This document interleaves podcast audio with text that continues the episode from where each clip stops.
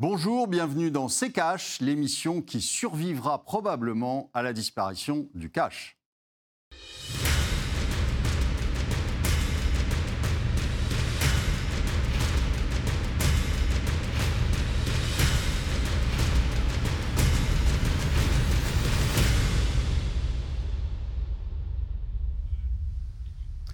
Bonjour, aujourd'hui nous allons vous parler de l'inflation. Bonjour Estelle.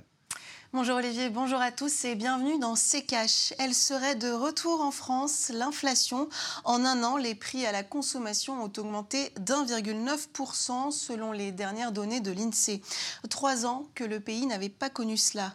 Pourquoi une telle hausse des prix maintenant? Est-ce un réel retour de l'inflation et va-t-elle durer? Ce sont les, les questions qui vont nous occuper ces 25 prochaines minutes et on en parlera en deuxième partie avec Dany Lang, enseignant-chercheur à la Sorbonne Paris-Nord et membre des économistes atterrés. Mais d'abord, le point sur l'inflation en France, c'est avec euh, le tiroir cash d'Antoine Vassas.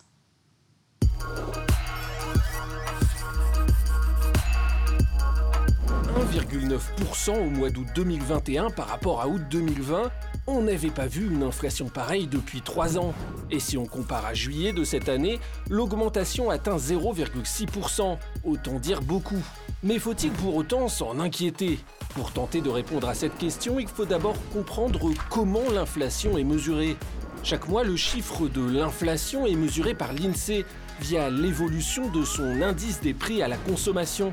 L'INSEE relève quelques 160 000 prix dans 30 000 points de vente, 500 000 sont collectés sur Internet et depuis 2020, 80 millions sont suivis grâce aux tickets de caisse des magasins.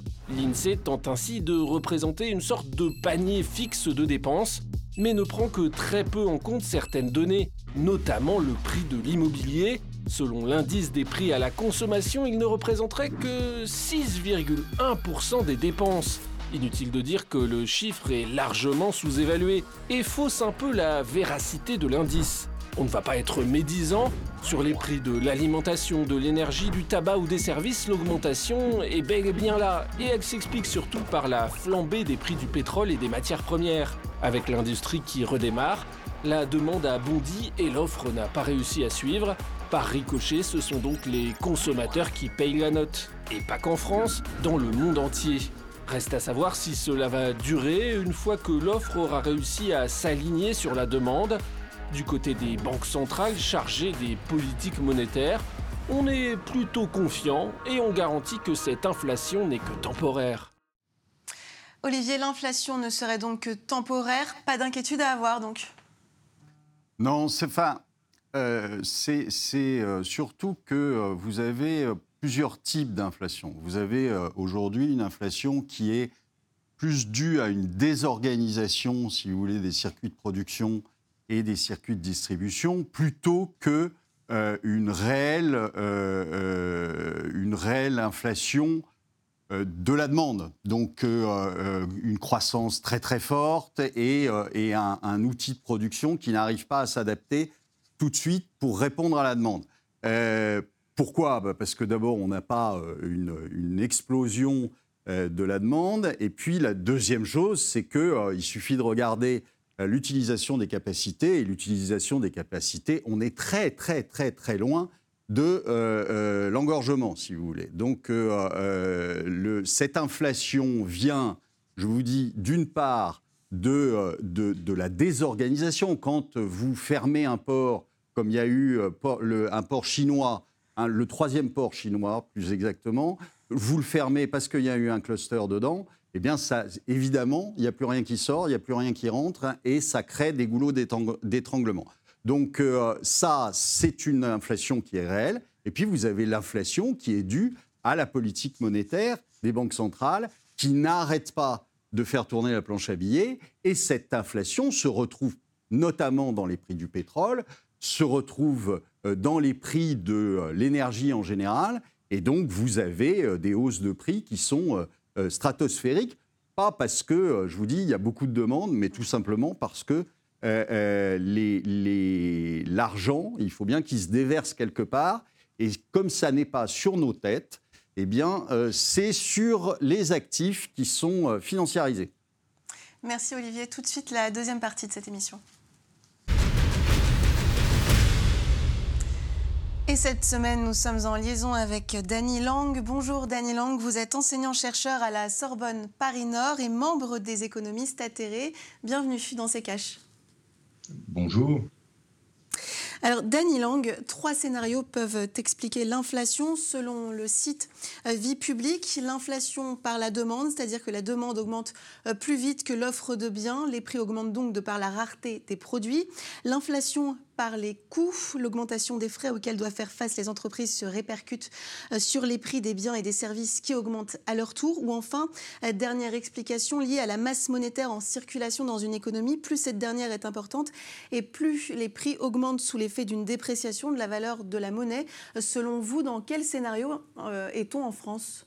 Bon, euh, sur cette inflation, je dois dire que euh, je partage très largement l'analyse d'Olivier euh, Delamarche. Euh, pas tout, mais très largement. cette inflation qu'on observe aujourd'hui, elle est liée à la désorganisation des chaînes globales de valeur. on s'est retrouvé avec des goulets d'étranglement à certains endroits et qui explique une inflation sectorielle qui se répercute forcément sur l'ensemble des prix.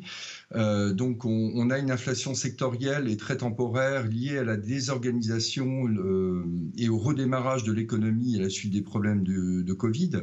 Mais effectivement, quand on regarde les taux d'utilisation, on est très loin euh, d'être à 95 ou à 100% euh, niveau à partir desquels il faudrait vraiment s'inquiéter d'une inflation liée par la demande, liée à la demande. Donc moi, je ne crois pas du tout au scénario euh, de la demande, même s'il y a un certain rattrapage de la demande, inespéré d'ailleurs pour les gouvernements. Il y a un certain rattrapage de la demande euh, par rapport à ce qui s'est passé avant le Covid. Euh, là où j'ai euh, un petit point de désaccord avec Olivier, mais je suis mm. même pas sûr que ce soit un point, moi je ne crois pas du tout que l'inflation peut être d'origine monétaire. Euh, c'est une vieille théorie qui s'appelle la théorie quantitative de la monnaie, où on dit ben, quand il y a plus de monnaie en circulation, les, les prix augmentent. Ceci suppose que la vitesse de circulation de la monnaie soit constante et que le, le qu'il n'y ait pas de croissance, qui sont quand même des hypothèses fortes.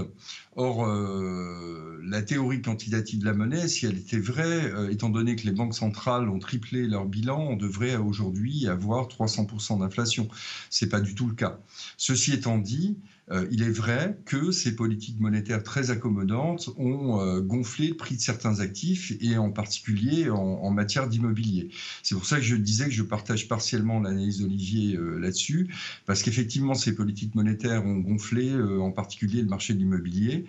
Euh, et paradoxalement, le grand paradoxe de cette situation, euh, c'est qu'étant donné le niveau de la dette privée, qui est de 140% du PIB en France, ce qui nous pend au nez, euh, c'est un effondrement du marché du crédit et donc la déflation paradoxalement, dans cette situation. Euh, moi, je ne crois pas du tout à l'inflation d'origine monétaire. Ça fait des années qu'on nous le rabâche. Ça fait quand même depuis 2012 que la Banque centrale d'Angleterre a écrit noir sur blanc dans un document très officiel que c'est une vieille idée euh, monétariste séduisante mais fausse. Euh, par contre, effectivement, la désorganisation des chaînes globales de valeur intervient. Et l'inflation par les salaires, l'un des scénarios que vous évoquiez, je n'y crois pas non plus. En tout cas, pas dans l'ensemble de l'économie. On va avoir des secteurs en tension où euh, le rapport de force sera favorable aux salariés et où les salaires vont augmenter. Mais enfin, on a quand même encore un taux de chômage euh, extrêmement élevé. Hein. on peut estimer qu'il reste à peu près 6 millions de chômeurs euh, quand on somme toutes les catégories et les chômeurs découragés. Donc je ne crois pas du tout à une boucle inflation, une boucle inflationniste de type prix-salaire, comme on a pu en connaître dans les années 60 ou les années 70. Mhm. Olivier, euh, du côté euh, de l'augmentation euh, des prix, on est à environ plus 6, plus 6% sur un an pour les produits frais, plus 12% par exemple pour l'électricité. On parle aussi d'une augmentation d'environ 12% pour le gaz au 1er octobre. La hausse des prix des services en revanche reste minime. L'INSEE définit l'inflation comme une augmentation générale et durable des prix. Ça veut dire qu'aujourd'hui on est dans une inflation qui est plutôt artificielle? Alors, le, vous savez, la définition de l'INSEE de l'inflation, euh, on pourrait la remettre en cause parce que euh, euh, on, va voir ça peut-être un petit peu plus tard dans l'émission, mais mmh. la méthode de calcul, on peut, on, peut dire beaucoup dessus. Je, voudrais quand même revenir hein, juste sur ce qu'a dit Danny Lang, à propos de, du, fait que l'inflation n'avait pas d'origine monétaire. comme l'inflation sur l'immobilier, les prix du pétrole, ils sont drivés sur le marché. Ils ne sont pas drivés en réel. Donc, ce n'est pas les, le, la consommation de pétrole qui, euh, qui augmente ou qui fait baisser les prix. Aujourd'hui, c'est un marché, c'est un marché boursier euh, comme, comme d'autres actifs, et c'est ça que je veux dire. C'est-à-dire que ce que fait la Banque centrale en mettant à disposition des banques euh, des, des, des, des, milliers de milliards, eh bien, atterrit dans les marchés boursiers comme il atterrit sur l'immobilier et fait monter l'immobilier comme il fait monter, par exemple, le pétrole. Donc euh, aujourd'hui, moi, je ne crois pas du tout qu'il y ait euh, une pénurie de pétrole, je ne crois pas du tout physique, mais en revanche, il y a des augmentations à cause de cette masse monétaire quand même qui, euh, on est d'accord, ne circule pas dans l'économie, ça c'est certain, parce que quand vous achetez des obligations et que vous les mettez dans votre bilan, je ne vois pas très bien comment pourrait euh, euh, circuler cette monnaie. Donc, c'est purement déflationniste, un, quantitative easing. Hein. Ce n'est pas inflationniste du tout, puisque cet argent est bloqué dans le bilan, donc il ne circule pas, par définition. pour reprendre maintenant sur, le gaz naturel, les, les, les, différentes, les différents produits frais, etc., euh, vous avez, alors en plus, vous avez sur des produits frais, vous avez aussi euh, le temps qu'il a fait, euh, le gel, etc., qui a fait que, par exemple, il n'y avait pas un fruit sur le marché, dans, le, et donc avec des augmentations de prix qui sont, qui sont importantes. En plus, pour les transporter, ben, il faut du pétrole plus cher, donc, etc., etc. Donc, ça a des raisons, si vous voulez, ces, ces augmentations on sait, mais ça, c'est purement passager, c'est purement, euh, je dirais, conjoncturel. Ce n'est pas quelque chose qui va rester euh, dans le temps.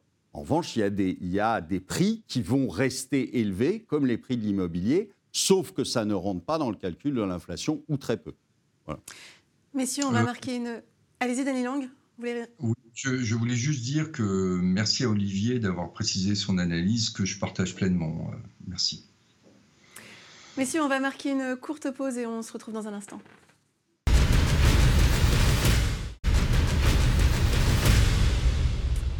Bienvenue dans C'est Cash. Si vous nous rejoignez au sommaire cette semaine, l'inflation. Et pour en parler, nous sommes en liaison avec Dany Lang, enseignant chercheur à la Sorbonne Paris-Nord et membre des économistes atterrés. En août 2021, les prix euh, à la consommation ont donc augmenté d'1,9% selon l'INSEE par rapport à août 2020 et de 0,6% sur un mois, soit entre juillet 2021 et août 2021, après plus 0,1% entre juin et juillet Olivier, vous parliez tout à l'heure euh, de la politique monétaire des banques centrales comme étant à l'origine de cette inflation. Euh, pourtant, pourquoi est-ce que l'accélération de l'inflation, elle est récente? Pourquoi est-ce qu'elle intervient maintenant? Alors, elle est récente, non, parce que vous l'aviez sur déjà sur certains actifs, euh, sur l'immobilier, ça date pas d'hier matin, hein, donc ni du mois dernier. sur le pétrole, vous avez aussi, sur certains actifs, vous avez aussi des hausses qui, euh, qui, qui datent déjà d'il y a un moment. Et puis, euh, et puis tout d'un coup, vous avez aussi de, la spéculation qui, qui va se mettre sur le gaz naturel, qui va se mettre sur, sur d'autres actifs. Donc ça tourne, c'est pas pas voilà. Donc là aujourd'hui, on a, on, vous l'a dit tout à l'heure, on a une petite reprise, enfin une une remise, un rattrapage plutôt qu'une reprise, un rattrapage de, consommation. Donc, euh, les gens qui ont été enfermés pendant euh, des mois et des mois euh, ressortent et reconsomment un petit peu. Et ben, quand ils reconsomment un petit peu, il se trouve que quand tout était bloqué, les désorganisations, c'était pas bien grave. Là, maintenant, c'est un petit peu plus gênant. Et donc, il y a des produits qui n'arrivent pas parce que peuvent pas sortir d'import parce qu'il y a un cluster, parce que euh, et, donc comme vous êtes dans des économies qui sont quand même des économies à flux tendu, la, plupart, donc c'est zéro stock, hein, c'est le, grand truc depuis des années, euh, donc euh, zéro stock. Eh bien, il suffit qu'il y ait à un moment un blocage sur quelquefois un tout petit élément, et puis vous n'avez plus rien qui sort des chaînes de production. Donc euh, euh, évidemment, euh, ça peut créer de, l'inflation, mais c'est réellement quelque chose qui, là encore, est ponctuel. C'est-à-dire qu'une fois qu'on aura réglé ces, petits désagréments de, de, de, chaînes de production, de, flux de production, eh bien, l'inflation retombera. Dany Lang, un mot sur euh, la façon dont est calculée l'inflation. On entend souvent euh, dire que euh, l'INSEE ne prendrait pas en compte dans son panier fixe de dépenses le prix de l'immobilier. Est-ce réellement le cas et est-ce que cet indice a encore du sens aujourd'hui? Alors, euh, il faut savoir que tous les indicateurs qu'on utilise, et en l'occurrence ici on parle de l'indicateur des prix à la consommation euh, de l'INSEE ou alors du déflateur du PIB, euh, ce sont des constructions théoriques. Hein. Il en va de même pour le PIB, pour la croissance, etc.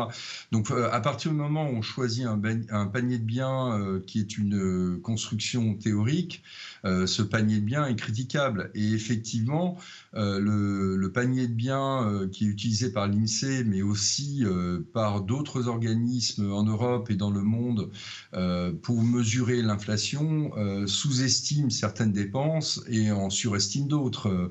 par exemple, dans le panier de biens, bah, vous avez des biens électroménagers, les téléviseurs, les aspirateurs, un certain nombre de choses qu'on n'utilise pas tous les jours. De même, dans la pondération des biens, vous voyez, à chaque bien, on affecte un poids.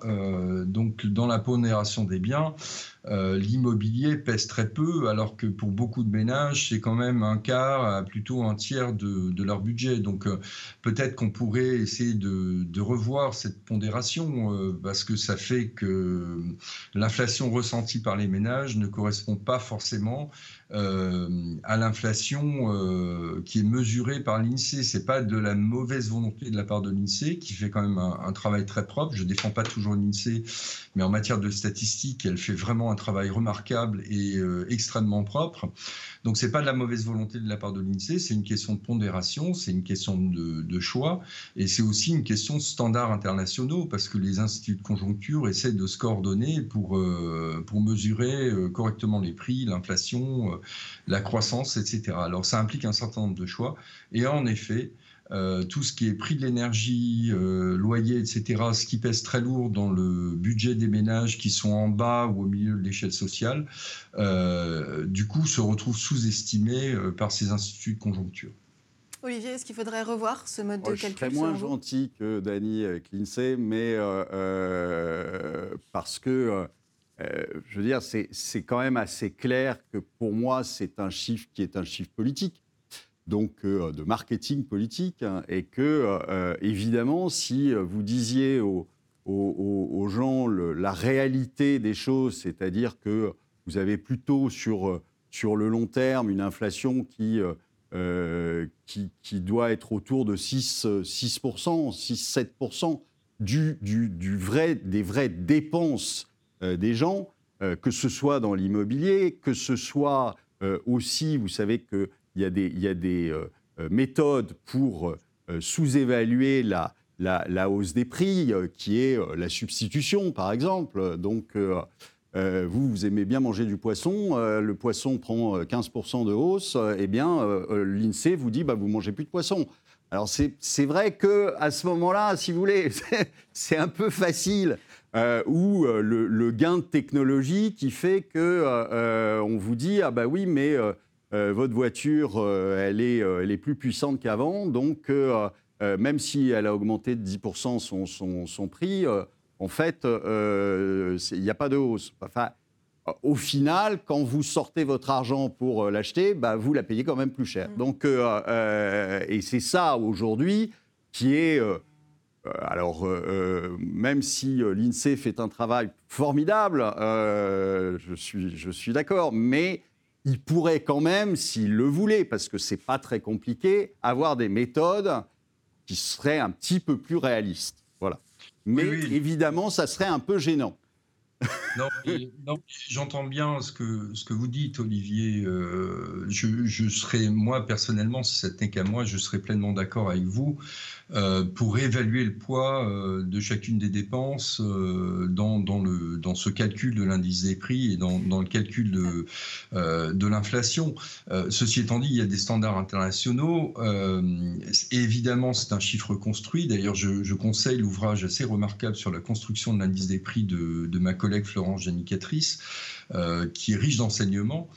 Euh, évidemment, il serait souhaitable d'avoir une mesure de l'inflation qui corresponde mieux à l'inflation qui est ressentie euh, par les, ménages. Et ce serait d'ailleurs utile politiquement, parce que quand on a vraiment plus d'inflation, c'est un indicateur qui permet aussi aux salaires de suivre. Et si les salaires suivaient l'inflation, ce serait vraiment une bonne nouvelle, parce que... justement, Daniel Lang, Justement, Daniel, que vous évoquiez les salaires, le SMIC a automatiquement augmenté euh, le 1er octobre en raison de l'inflation, comme le prévoit le Code du travail. Au-delà de cette augmentation, euh, comment pourrait-on aujourd'hui limiter l'impact de ces hausses de prix euh, sur les Français et quelles mesures pourrait, par exemple, prendre le gouvernement? Alors, si vraiment euh, on veut euh, limiter l'impact euh, sur le pouvoir d'achat des Français, le SMIC, c'est quand même le premier outil. Je vous rappelle que quand on augmente le salaire minimum, tous les salaires au voisinage du SMIC, jusqu'à 1,6 fois le salaire minimum, augmentent parce que les gens renégocient leur salaire. C'est quand même un outil assez intéressant. Euh, et, assez puissant pour euh, lorsqu'on décide d'augmenter les salaires et en particulier de ceux qui sont le plus euh, impactés par cette situation d'inflation. Moi, je pense que ce serait important et c'est même urgent parce qu'on a un problème de dette privée qui est trop élevé et donc si on avait une, vraiment une inflation de 6% et des salaires qui suivaient, ben, mécaniquement, on dégonflerait cette dette privée qui est quand même extrêmement préoccupante et qui risque, elle, de nous mener en, déflation si les marchés se rendent compte du niveau euh, hallucinant de cette dette privée qui, d'après les données euh, que j'ai pu euh, récolter de la Banque des règlements internationaux, est de l'ordre aujourd'hui de 140% du PIB, ce qui est bien au-delà du raisonnable. Merci beaucoup, Dany Lang, d'avoir été parmi nous dans cette émission. Je rappelle que vous êtes enseignant-chercheur à la Sorbonne Paris-Nord et membre des économistes atterrés. Olivier, nous, on continue avec euh, les commentaires cash. Commentaire euh, cette semaine de Guy SGD. La pénurie de main-d'œuvre n'est que temporaire. La robotisation pointe le bout de son nez. Dans quelques années, on ne parlera plus de manque de main-d'œuvre, mais d'une pénurie d'emploi. Est-ce que vous êtes d'accord, Olivier? Alors oui, je suis d'accord, il n'y a pas de pénurie de main-d'œuvre pour la bonne et simple raison qu'il y a un chômage qui est euh, très élevé et, euh, ça dans euh, beaucoup de pays. Vous n'avez pas, vous êtes très très loin du plein emploi, donc la pénurie de main-d'œuvre, elle ne peut être que ponctuelle. Et surtout, le problème, c'est que ça n'est pas nouveau, c'est quelque chose d'ancien.